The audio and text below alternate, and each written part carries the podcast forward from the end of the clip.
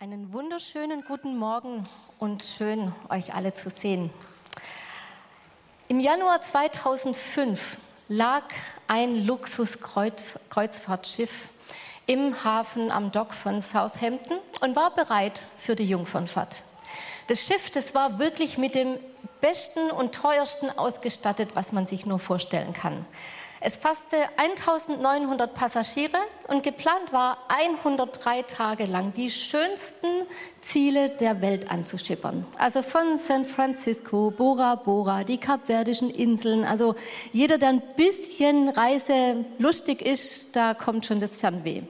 Der Preis war ein echter Schnapper. Also zwischen 10.000 und 60.000 Euro lag so, lag so der Preis. Äh, und 1900 Leute waren an Bord. Tolle Kabinen, sogar die Wasserhähne waren vergoldet, alle haben sich gefreut. Es kann losgehen.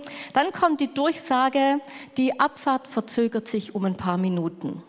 Alles okay, die Leute sind geduldig. Dann hat es ein paar Stunden gedauert. Es wurde schon alles an Bord angefahren, was man anfahren kann. Also alles an Belustigung, alles an Unterhaltung. Nach einigen Tagen war es dann endlich soweit. Und das Schiff legte ab. Genau einen Tag lang. Dann mussten sie wieder zurück an den Heimathafen. Und warum? Was war der Grund? Das Antriebssystem von einem 289 Millionen Dollar teuren Schiff war nicht dafür geeignet, Fahrt aufzunehmen. Es war einfach untermotorisiertes Schiffchen und es musste wieder zurück. Es gab also irgendwie eine Diskrepanz zwischen dem, was es nach außen hin schien, mit dem feudalsten und dem Innenleben von diesem Schiff. Es gab eine Diskrepanz zwischen dem äußeren Erscheinungsbild und dem inneren Zustand. Und ich glaube, so ist es auch oft in unserem Leben. Es gibt so ein bisschen eine Diskrepanz zwischen unserem äußeren Erscheinungsbild und dem, was in uns los ist. Und hier vorne, hier steht noch unsere Brigitte, die uns die letzten Wochen auch begleitet hat. Und da ging es ganz, ganz, ganz viel um unser Inneres. Da war ganz viel Wertvolles dabei. Und das wollen wir uns heute noch mal so ein bisschen anschauen, was denn da drin war äh, und wie wir vielleicht auch noch mal ganz konkret werden können, damit unser Inneres dem Äußeren gleich wird. Das Schicksal ist eine der Aurora ist eine, ein Bild für eine Tendenz, nach der viele Menschen und auch Christen ihr Leben und auch ihren Glauben gestalten. Das Äußerliche ist ganz arg wichtig. Ich muss Bibel lesen, ich muss beten, ich muss in Gottesdienst gehen. Das ist alles nicht falsch, aber es sind, es sind letztendlich Äußerlichkeiten. Es wird ganz viel in Dinge investiert, die man nach außen hin sieht. Das ist unseren, unser Alltag. Das treibt uns dann auch in christlicher Hinsicht an. Und so wird es auch oft an äußerlichen Dingen gemessen. Wenn jemand sagt, wow, ich lese täglich eine Stunde meine Bibel, sagt jeder, wow, so viel schaffe ich nicht, oder? So ist es doch. Ich weiß nicht, wie es bei euch ist, aber trotzdem wundern wir uns manchmal, warum wachsen wir da nicht? Was ist so ein bisschen auch das Hemmnis? Aber ob unser geistliches Leben, im Bild von dem Schiff gesprochen, Fahrt aufnehmen kann, liegt nicht an äußerlichen Dingen, sondern an unserem inneren Zustand. Und wir haben, wie gesagt, letzte, die letzten Wochen echt gehaltvolle Dinge anguckt und manchmal ist, manches ist so an uns vorbeigeflogen. Ich weiß jetzt nicht, ob ihr wisst, worum es bei der Leber noch ging, oder? Könnt ihr mir das sagen? Ha ja, natürlich, alles auswendig gelernt, ganz bestimmt. Aber wir haben auch gesehen, es gibt bei allen Themen, die wir angegangen sind, es gab immer, ist euch das aufgefallen, es gab immer zwei Seiten. Es gab was Konstruktives, was uns hilft, und es gab aber auch was Destruktives. Bei der Leber beispielsweise, da ging es darum, dass wir tagtäglich, und ich, ich glaube noch, das, das, passt heute umso besser, wie vielleicht auch damals, als wir die Predigt gehört haben, wir werden tagtäglich mit Nach Nachrichten konfrontiert. Wir, es prasselt alles auf uns ein. Wir kriegen auch persönliche Nachrichten, Sprachnachrichten, E-Mails.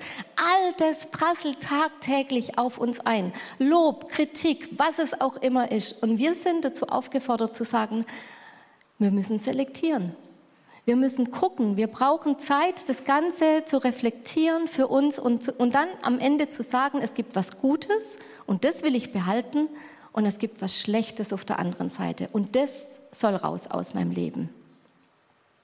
Dann haben wir, dann haben wir uns das Herz anguckt. Wir haben gesehen, letztendlich ist das Herz eigentlich nur eine Pumpe. Das pumpt was Gutes durch. Aber wir haben auch gesehen, wovon das Herz voll ist. Davon geht es über. Also es macht sich bemerkbar in dem, was wir aussprechen. Das ist so ein bisschen ein Indikator, wie es denn in uns aussieht, was denn da so aus uns rausquillt. Vor allem, wenn wir unter Druck stehen. Und wir haben gesagt, es werden Dinge in unserem Leben passieren, die werden uns verletzen.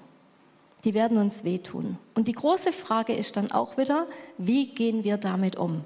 Und auch da wieder ein Entweder oder ein Oder. Wir können sagen, wir lassen das alles in uns drin. Es wird letztendlich in uns gären, es wird uns vergiften, es wird uns bitter machen mit der Zeit. Oder wir gehen den Weg der Vergebung. Wir lassen das Ganze los und setzen uns selbst dabei wieder frei. Bei der Niere ging es nochmal um die Sprache und wir haben aber da gesehen, Sprache ist ein kraftvolles Werkzeug. Sprache kann was fördern oder es kann auch was zerstören. Und wir haben gesagt, wir wollen Dinge aussprechen, die gut, die förderlich und die aufbauend sind. Und all das, was negativ ist, was schlecht ist und was verletzt, das wollen wir bei uns behalten. Im Alltag manchmal, wenn man ehrlich ist, nicht ganz einfach. Und letzte Woche ging es dann um unseren Verstand. Es ging um unser Gehirn. Also ich gehe jetzt nur ganz schnell drüber, wenn ihr sagt, ich komme nicht mit, dann hört euch die Predigt nochmal an. Ganz einfach. Aber es ging um unseren Verstand und wir haben gesagt, wir leben in der Spätmoderne. Und wir leben in einer Zeit, die aus, wisst ihr noch, wie es Daniel genannt hat, die aus nicht festlegen besteht. Wo ein Charakteristikum ist für diese Zeit, wir legen uns einfach ungern fest. Wir sind unbeständig, wir sind auch gern unverbindlich, wir machen das, wo, uns, wo, wo es uns gerade ins Leben passt, aber das zieht letztendlich wiederum eine Unsicherheit nach sich. Das macht das Leben unbeständig, unsicher. Und Daniel hat uns sehr ermutigt zu sagen, hey, mach Dinge fest, sei beständig, sei treu und bleib dran. Es gibt in allen Themen, wie gesagt, was Gutes was Konstruktives und was Negatives, was Destruktives. Ich kann mein Leben auf der einen Seite erleichtern, befreien, Leben, da, da gelingt das Leben und auf der anderen Seite aber wiederum wird es schwer. Und die Verantwortung dafür, das ist ganz wichtig, die Verantwortung dafür trägt niemand außer ich selbst. Die Verantwortung dafür, ob, ich, ob mein Leben konstruktiv oder destruktiv verläuft. In all dieser Hinsicht, in all diesen Belangen liegt letztendlich bei mir selbst. Und es ist auch Fakt, dass wenn es einen Bereich gibt, wo ich auf der destruktiven Seite hängen bleibe, wo ich beispielsweise jemandem nicht vergebe und daran festhalte und bitter werde, das wird alles andere mitvergiften.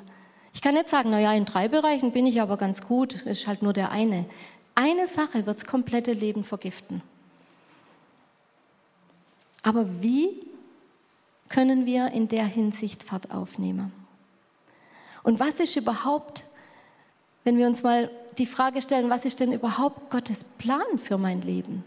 Hat er denn überhaupt einen Plan? Und wenn ja, wie sieht denn der aus? Habt ihr euch diese Frage schon mal gestellt, wo es überhaupt hingehen soll? Ich glaube, Gottes Ziel mit unserem Leben ist, dass wir wachsen, dass wir vorwärts gehen, dass wir Fahrt aufnehmen. Das ist sein Plan für unser Leben. Und wenn man, sich wenn man sich die Frage mal stellt, wo möchte er denn eigentlich mit mir hin, dann hat Paulus in seinen Briefen unfassbar viel genau dazu zu sagen, weil Paulus ist einfach Alltag eines Christen. Und der legt einen Finger drauf, wo es nicht passt, und er ermutigt da, wo es passt. Und er sagt zum Beispiel im Epheserbrief, das soll dazu führen, dass wir alle in unserem Glauben und in unserer Kenntnis von Gottes Sohn zur vollen Einheit gelangen und dass wir eine Reife erreichen, deren Maßstab Christus selbst ist, in seiner ganzen Fülle. Denn wir sollen keine unmündigen Kinder mehr sein. Stattdessen sollen wir in einem Geist der Liebe an der Wahrheit festhalten, damit wir im Glauben wachsen und in jeder Hinsicht mehr und mehr dem ähnlich werden, der das Haupt ist, Christus. Das ist Gottes Idee für dein Leben. In der Beziehung zu ihm ein geistlich reifer Mensch werden. Zu einer innerlich starken, erneuerten, wiederhergestellten Persönlichkeit. Und es ist sein Plan für unser Leben, dass wir im Glauben wachsen. Und zwar hin zu einem Menschen, der immer mehr Ähnlichkeit hat mit Jesus, der ihm immer, immer ähnlicher wird, der die Art und das Wesen von Jesus widerspiegelt, der geistlich reif ist und wichtig ist, nicht perfekt, aber der innerlich heil und gesund ist. Das ist Gottes Ziel für dein und für mein Leben. Und es gibt ganz viele Menschen, die denken, das, das geschieht doch automatisch. Ich meine, ich gehe in Gemeinde, ich lese Bibel, ich bete, ich weiß, wer der Heilige Geist ist. Das ist doch mein Weg der geistlichen Reife. Aber das ist ein Mythos, das stimmt nicht. Nur wenn ich in die Gemeinde gehe, wird es nicht automatisch passieren. Was uns Menschen ausmacht und was, unsere, was uns reif macht, das ist nicht das, was wir äußerlich zeigen, sondern das, was innerlich in uns passiert und was uns reif macht. Von hier aus, von innen wird der ganze Mensch gesteuert. Von hier aus, von Inneren wird der ganze Mensch geprägt. Aber was macht eine geistlich reife Person denn aus? Im zweiten Petrus heißt deshalb, setzt alles daran. Setzt alles daran heißt nicht, jetzt nice to have oder wenn ihr mal Zeit habt, guckt mal, dass ihr da weiterkommt, sondern setzt alles daran, dass euer Glaube sich in einem vorbildlichen Leben auswirkt. Ein solches Leben wird dazu führen, dass ihr Gott immer besser kennenlernt. Daraus entsteht immer größere Selbstbeherrschung, die zu wachsender Ausdauer führt. Und aus der wiederum erwächst wahre Liebe zu Gott. Schon bei den Begriffen Selbstbeherrschung und Ausdauer denke ich oft, da habe ich noch Potenzial. Aber daraus erwächst wahre Liebe zu Gott. Und wer Gott liebt, wird auch seine Brüder und Schwestern lieben. Und schließlich werden alle Menschen diese Liebe zu spüren gekommen. Da sind so viele Dinge drin, die wir in den letzten Wochen schon angeguckt haben. Selbstbeherrschung, was unsere Sprache angeht, dass wir nicht bitter werden, dass wir keinen Zorn haben, dass wir selektieren in gut und schlecht. Das führt zu Ausdauer. Und der Glaube wächst letztendlich da drin in dieser Ausdauer, in der Beständigkeit. Und all das mündet in dem Gebot, was Jesus gesagt hat, das ist das Höchste, nämlich Gott lieben und unsere Nächsten lieben wie uns selbst. Daran mündet es alles. Und dann sagt Petrus weiter, und wenn all euer Leben zunehmend bestimmt, wenn all das euer Leben zunehmend bestimmt, dann wird euer Glaube nicht leer und wirkungslos bleiben, sondern ihr werdet unseren Herrn Jesus Christus immer besser kennenlernen. Es geht Gott nicht um Äußerlichkeiten. Es geht ihm um eine wahre Liebe zu ihm, die sich in der Liebe zu unseren Nächsten widerspiegelt. Das Ziel ist geistliche Reife. Das Ziel meines und eures Lebens sollte es sein, geistlich reif zu werden. Aber warum bleiben wir so oft stecken? Warum stagnieren wir oft? Warum geht es oft nicht weiter und wir denken, wir fühlen uns wie so ein Schiff, was keine Fahrt aufnimmt? Vor allem, was kann dann helfen? Ich habe ganz viel Kontakt zu Menschen, die zum Teil auch in herausfordernden Lebenssituationen stecken, die teilweise in Situationen sind, wo man denkt, da ist wirklich ganz viel Kraft und Durchhaltevermögen notwendig. Und ich habe schon gemerkt, ein ganz entscheidender Faktor bei diesen Menschen ist, ob sie Freunde haben und welche Freunde sie haben, wie sie durch diese Zeit durchgehen. Ob sie eine Gemeinschaft haben, die sie trägt oder ob sie alleine unterwegs sind. Das macht einen maßgeblichen Unterschied. Und ich glaube, eins der wichtigsten und eins der elementarsten Schlüsselelemente für unser geistliches Leben sind unsere Beziehungen.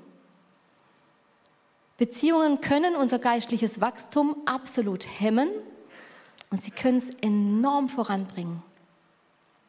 Und es gibt so ein Prinzip, äh, von dem ich vor ein paar Wochen gelesen habe, das heißt Fünf Freunde. Und das hat nichts mit diesem Kinderbuch zu tun, von Enid Blyton oder von wem das ist, sondern es, hat ein, es, ist ein Geist, es ist ein Prinzip, wo jemand festgestellt hat, dass die fünf Menschen, mit denen du die meiste Zeit verbringst, den größten Einfluss auf die Art und Weise deines Lebens haben. Der hat sogar gesagt, wir sind der Durchschnitt der fünf Menschen, die uns am meisten umgeben. Ob wir so weit gehen können, weiß ich nicht. Aber es ist auf jeden Fall Fakt, dass die fünf Menschen, mit denen wir die meiste Zeit verbringen, am allermeisten auf uns abfärben. Gleiches wird gleicher, wenn man viel Zeit zusammen verbringt. Und es ist gut, wenn wir manchmal unser Beziehungsgeflecht angucken, in dem wir leben. Wo wir einfach mal gucken, wer sind denn unsere engsten Menschen? Wer ist denn da um uns rum? Wer beeinflusst uns denn? Und nicht aller Einfluss ist gut. Da gibt es vielleicht Kollegen, Freunde, Familienmitglieder, wie auch immer, die einfach ganz viel negativ reden, die uns runterziehen, die uns vielleicht in manche Dinge hineinmanövrieren oder hineinziehen, wo wir nachher sagen, das ist eigentlich gar nicht gut, dass wir da drin sind. Es gibt Menschen, die uns einfach des Segens berauben, den Gott für uns haben will. Es ist so, das ist ein Fakt. Es ist aber auch so, dass wir uns nicht von allen trennen können. Ich kann jetzt nicht, wenn ein Kollege immer nur lästert und ich nebendran sitze, nicht zum Chef sagen, bitte entlass den mal. Ich brauche ein besseres Umfeld. Das geht ja auch nicht. Aber was ich machen kann, ist, dass ich sage, ich möchte mich diesem Einfluss nicht mehr aussetzen. Ich möchte da Abstand haben. Ich ziehe imaginär eine Grenze hoch und sage, ich möchte da nicht mehr mitmachen. Ich möchte nicht, dass mich das weiter beeinflusst. Ich kann die Entscheidung treffen für mich, ich setze mich dem nicht länger aus, sondern ich schaue nach Menschen, die mich nach oben ziehen, die mir geistlich vorangehen, die mit mir auf einer Wellenlänge stehen, sind und sagen, ich möchte genauso geistlich wachsen wie du. Solche Menschen brauche ich in meinem Umfeld. Die brauche ich ganz dringend. Wenn ich nur negative Menschen in meinem Umfeld habe, dann wird es mich unweigerlich runterziehen. Und deswegen ist es auch gut, sich mal einfach die Zeit zu nehmen mal sich hinzusetzen und zu sagen, wer sind denn diese fünf Menschen in meinem Umfeld, mit denen ich die meiste Zeit verbringe? Und fühle ich mich, wenn ich mit den Menschen zusammen war, danach besser oder schlechter? Einfach mal Resümee ziehen. Und das heißt jetzt auch nicht, dass gleich alle, die uns ab und zu mal runterziehen, gekegelt und gekickt werden. Es heißt nur, dass wir für ein Gegengewicht sorgen müssen dass es auch Menschen gibt, die uns wieder pushen, dass es auch Menschen gibt, die uns voranbringen. Wisst ihr, warum wir hier im CGS sind? Wir und unsere, also ich und meine Familie. Wisst ihr, warum wir da sind? Als ich zum ersten Mal hier reinkam, war mir klar, hier sind Menschen, die eine Leidenschaft haben, Gott nachzufolgen. Und ich möchte mich mit diesen Menschen umgeben. Das ist für mich wichtig. Das war für uns die Entscheidungsgrundlage, damals hierher zu kommen. Umgib dich mit Menschen, die positiv abfärben. Und dann kannst du auch wieder abfärben und ganz viel weitergeben. Wir brauchen Menschen, mit denen wir unterwegs sind. Und die Bibel spricht in ganz vielen Stellen von diesem Einander. Ähm, Aleon heißt es im Griechischen. Und ganz oft steht einander. 70 Mal wird dieser Begriff verwendet, auch von Jesus. Wir sollen einander dienen. Wir sollen einander die Füße waschen. Wir sollen immer wieder einander, einander, einander. Und wir interpretieren das oft so als miteinander. Wir sollen miteinander unterwegs sein. Wir sollen miteinander Gottesdienst feiern. Aber ich glaube, viel wichtiger ist noch, dass wir einen Begriff neu prägen, nämlich füreinander. Dass wir füreinander da sind dass wir füreinander das Beste wollen. Ich glaube, da ist ein Riesenunterschied drin, ob wir sagen, wir wollen miteinander unterwegs sein oder wir, wir, sollen, wir wollen füreinander da sein. Gerade jetzt auch in dieser Zeit. Und ich glaube, dass ein Riesenreichtum in Beziehungen auch steckt, die füreinander da sind, die das neu für sich entdecken. Und es ist, glaube ich, eine Riesenchance, wenn wir sagen, wir sind und teilen unser Leben mit Menschen, die, wo wir sagen, da wollen wir gemeinsam geistlich wachsen. Da wollen wir gemeinsam geistlich vorankommen. Und ein Riesenpotenzial steckt darin, wenn du sagst, ich suche mir einen Menschen, mit dem ich das Ganze teile, mit dem ich das Ganze mache, mit dem ich gemeinsam unterwegs bin. In Jakobus 5,16 steht zum Beispiel, bekennt nun einander. Also wieder dieses einander und was dieses einander auch noch immer beinhaltet, ist eine wechselseitige Beziehung, also nicht nur für mich, sondern auch für den anderen. Also bekennt einander wechselseitig eure Sünden und betet füreinander. Warum? Damit ihr geheilt werdet, damit ihr innerlich wiederhergestellt werdet. Es ist eine Einladung von Jakobus, der sagt, hey, seid so zusammen unterwegs, dass ihr so ehrlich voreinander sein könnt, dass ihr voreinander eure Sünden offenlegt. Dass ihr einander sagen könnt, hey, da habe ich letzte Woche einen Mist gebaut, da bin ich daneben gelegen, da habe ich nicht, da habe ich mein Leben nicht so gestaltet, dass es Gott Ehre macht oder dass es meiner Weg der Heiligung dient. Da steckt ein Riesengewinn drin, Dinge hinter sich zu lassen, diesen Vergebungsaspekt den wir beim Herzen gesehen haben, auch für uns selber in Anspruch zu nehmen, gemeinsam auf, auf die Knie zu gehen und dann weiterzugehen. Weil es ist eine Riesenstrategie unseres Feindes, genau diese Dinge im Schatten zu halten, zu sagen, boah, behalte es lieber für dich. Und es liegt ein Riesengewinn drin, es offen zu legen, weil es uns innerlich heil machen wird. Eine göttliche Strategie ist zu sagen, bring die Dinge ans Licht. Und ich, ich weiß nicht, wer von euch vielleicht schon mal etwas von einem Johari-Fenster gehört hat. Gibt es jemanden unter euch, der das kennt? Ein Johari-Fenster sagt uns aus, eigentlich es geht darum, um so diese Eigenwahrnehmung und Fremdwahrnehmung. Meine Eigenwahrnehmung heißt, ich, ich habe Dinge, die weiß ich über mich und es gibt Dinge, die weiß ich nicht. Und dann gibt es quasi diese Fremdwahrnehmung, da wisst ihr Dinge über mich oder ihr wisst Dinge über mich nicht. Und wenn man das jetzt übereinander legt in der Matrix, dann sehen wir, es gibt Dinge, das, ist, das bin ich als zum Beispiel öffentliche Person. Dinge, die sind mir bekannt und die sind euch bekannt. Die sage ich hier vorne, ihr wisst die über mich, das bin ich öffentlich. Dann gibt es einen Teil, der ist mir unbekannt, aber da ist euch bekannt. Ist ein ganz gefährlicher Teil, ist nämlich mein blinder Fleck. Das, ist, das sind oft die Dinge, über die sich dann die Leute draußen unterhalten. Ich meine, das, aber ich weiß es nicht. Und dann gibt es die Dinge, die sind euch unbekannt, aber mir bekannt. Mein Geheimnis. Es gibt Dinge in deinem Leben, die sind dir bekannt, aber anderen unbekannt. Und dann gibt es noch Dinge, die sind allen unbekannt. Die können erstmal unbekannt bleiben. Aber es geht um genau die Dinge, wo einer darüber Bescheid weiß und der andere nicht. Und genau die Dinge sind in einer Zweierschaft, die ein unfassbares Potenzial haben für ein geistliches Wachstum. Wenn du mir nämlich mal sagst, wo ich meinen blinden Fleck habe, wenn ihr mal zu mir sagt, wo ich meinen blinden Fleck habe, den ihr wisst, aber ich nicht, oder andersrum, wo ich dem anderen bekenne, wo ich mein Geheimnis versteckt habe, was ich bislang noch nicht offenbart habe. Hast du jemanden, der dir genau die Dinge sagt? Hast du jemanden? Und wenn du jetzt sagst, ich habe meinen Ehepartner, der wird nicht jeden blinden Fleck von dir sagen. Und wenn wir mal an unser erstes Ehepaar denken, vor langer, langer, langer Zeit. Ah, die haben den Karren aber ordentlich in Dreck gefahren. Warum? Weil sie beide einen blinden Fleck haben, gehabt haben. Die haben nämlich Schuld nicht zugegeben. Die haben beide von so einem blöden Obst gegessen und die Schoße haben wir heute immer noch. Und keiner hat es zugegeben, dass er schuld war. Das war ihr blinder Fleck, aber die haben wir nicht erkannt. Also verabschiedet euch von der Vorstellung, dass euer Ehepartner immer alle blinden Flecken sieht. Vielleicht habt ihr sie schon gemeinsam. Und ich glaube, dass wir Menschen brauchen, die so ehrlich und so, uns so lieb haben und so ehrlich zu uns sind, dass sie uns sagen, wo wir unsere blinden Flecken haben.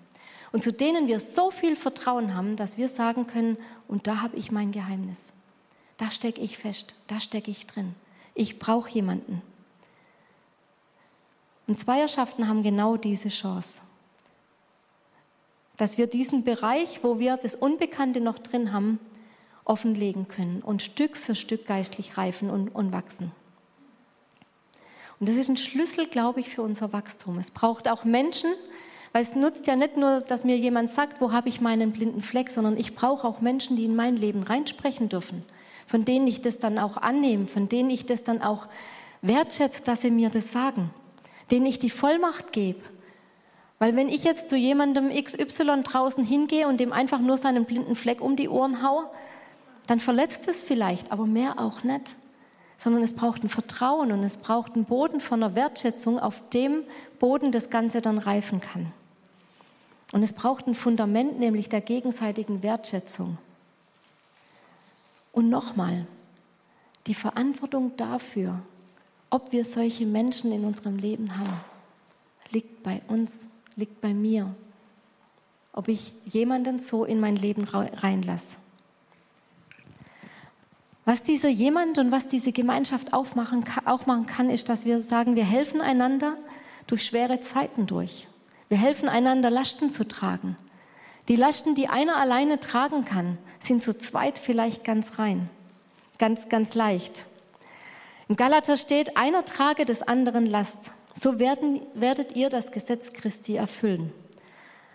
Eine andere Übersetzung sagt, helft einander, die Lasten zu tragen. Helft euch dabei, einander die Last zu tragen. Und es kann ganz praktisch sein, so wie wir gerade auch echt versuchen, Menschen in Not zu helfen, ihre Last zu nehmen, ihre, ihre Last zu tragen. Aber es kann auch in geistlicher Hinsicht sein. Wenn jemand eine geistliche Last hat, wenn jemand schwer an was trägt, kann es eine Wahnsinnserleichterung sein, zu sagen, jemand darf das alles mal aussprechen. Und wir tragen auch eine Last gemeinsam. Und bei uns persönlich war zum Jahreswechsel in unserem ganz engen Umfeld eine Situation, die wirklich sehr schwer war, wo wir auch als Familie kaum noch drüber rausgeguckt haben, wo, wo wir nur gesagt, gesehen haben, es ist eine Last, die wir tragen und es ist was, was schwer auf unseren Schultern liegt. Aber wir hatten Freunde. Ich hatte meine Begleiterin, der ich das sagen konnte, und wir haben gemeinsam gebetet. Wir haben uns mit Freunden, darüber ausgetauscht und die haben ganz neue Blickwinkel reingebracht in diese Situation. Die haben neu reingesprochen, Dinge, die wir als Familie, die betroffen waren, schon nimmer gesehen haben. Die haben uns freigesprochen von vielem. Die haben für uns gesprochen. Und die haben vor allem für uns gebetet. Und Gott hat so extrem gewirkt. Er hat alles so aufgeschlossen. Er hat die Türen so weit aufgemacht, dass ich nur sagen kann, ohne diese Freunde, ohne die Zweierschaft wären wir heute nicht an dem Punkt, wo wir stehen. Und ich kann es euch echt nur ans Herz legen, euch Leute zu suchen, die in euer Leben reinsprechen dürfen, die euch helfen, Lasten zu tragen und mit denen ihr gemeinsam unterwegs seid. Aber, aber solche, solche Beziehungen, Lieben, die fallen nicht vom Himmel. Die plumpsen jetzt nicht am Sonntag in unseren Schoß runter und wow, cool, wir haben sie jetzt, sondern es braucht Invest, es braucht eine Fürsorge da drin, es braucht ein Arbeiten an solchen Beziehungen, es braucht ein Aufeinander zugehen. Aber es lohnt sich, weil es gibt fast nichts so Wertvolles, wie solche Beziehungen zu haben. Die einander helfen, dass wir reflektieren können, unsere Leber, die uns helfen, unser Leben zu reflektieren, das Gute zu behalten, das Schlechte rauszuwerfen, die uns frei machen von Verletzungen, die uns Gutes zusprechen, uns ermutigen, fördern, nach vorne bringen, wie unsere Niere, und die uns aber auch helfen, verbindlich zu sein, Dinge festzumachen, uns ermahnen, aber auch ermutigen. Wir brauchen solche Menschen um uns. Sonst sind wir Einzelkämpfer, die irgendwann mal so sehr ins Straucheln kommen, dass vielleicht jegliche Beständigkeit weicht und jegliches Festsein.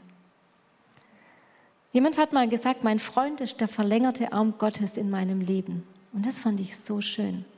Es gibt einen verlängerten Arm Gottes in deinem Leben. Und es können Freunde sein, eine Zweierschaft sein, Menschen, die mit dir gemeinsam unterwegs sind. Und wir brauchen das. In meinem Leben war die größte Veränderung nicht durch Predigten, Auch, aber vor allem durch Menschen, die in mein Leben gesprochen haben. Mein Leben wurde maßgeblich von Menschen verändert. Menschen, die mir Vorbilder waren, Menschen, mit denen ich unterwegs war und Menschen, von denen ich lernen durfte. Und ich hoffe für mich, dass ich das mittlerweile weitergeben kann. Dass Menschen mittlerweile vielleicht, wenn sie mit mir unterwegs sind, was sehen, wo sie sagen, das, das will ich auch haben. Da möchte ich auch geistlich hinkommen. Es ist ein Geben und es ist ein Weitergeben und ein, ein, ein Weitergeben an, das, an alle anderen. Wir brauchen solche Leute. Und es ist Kraft und Wachstum da drin.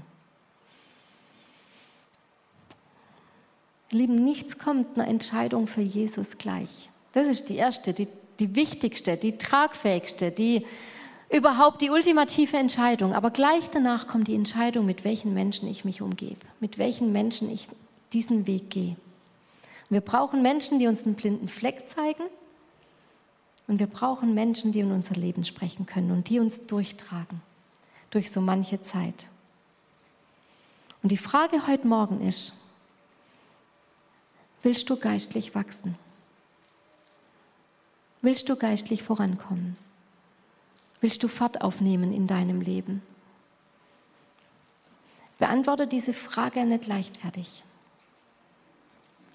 Nicht nur mit einem einfachen Ja.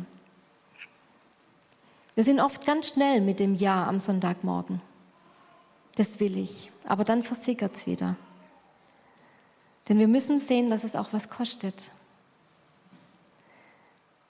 Denn wenn wir in Beziehungen gehen, die wirklich diesen Raum in uns haben, dass wir geistlich wachsen können, dann kostet uns das was. Es kostet uns Zeit und es kostet uns ein Invest.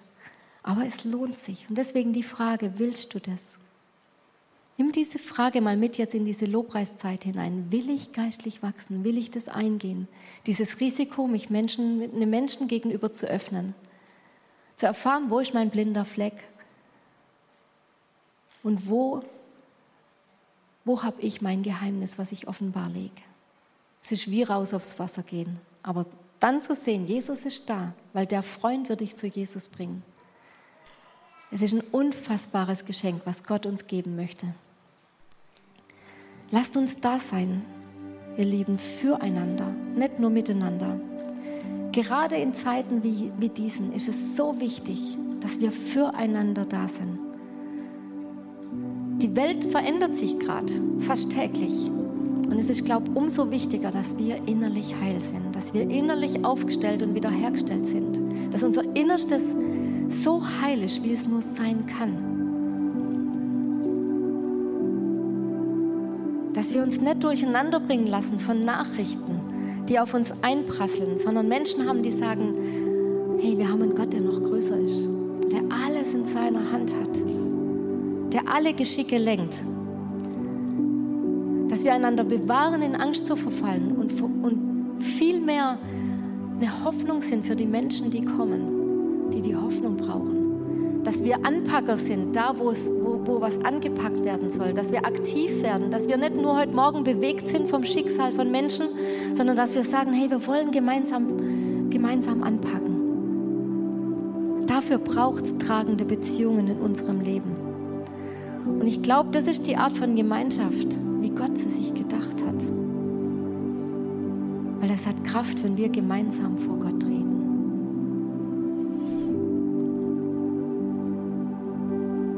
Ich möchte nun zum Ende kommen und einfach nur dir diese beiden Fragen mit in diese Lobpreiszeit geben. Willst du geistlich wachsen und willst du das Risiko eingehen, mit jemandem gemeinsam unterwegs zu sein? Und wenn du diese Frage mit Ja beantwortest, dann wäre die nächste Frage, mit wem? Lass dir jemanden aufs Herz geben, jetzt in dieser Zeit. Gott hat schon lange vorbereitet, wer dieser jemand sein soll. Lass dir jemanden aufs Herz geben, mit dem du gemeinsam vorwärts gehst.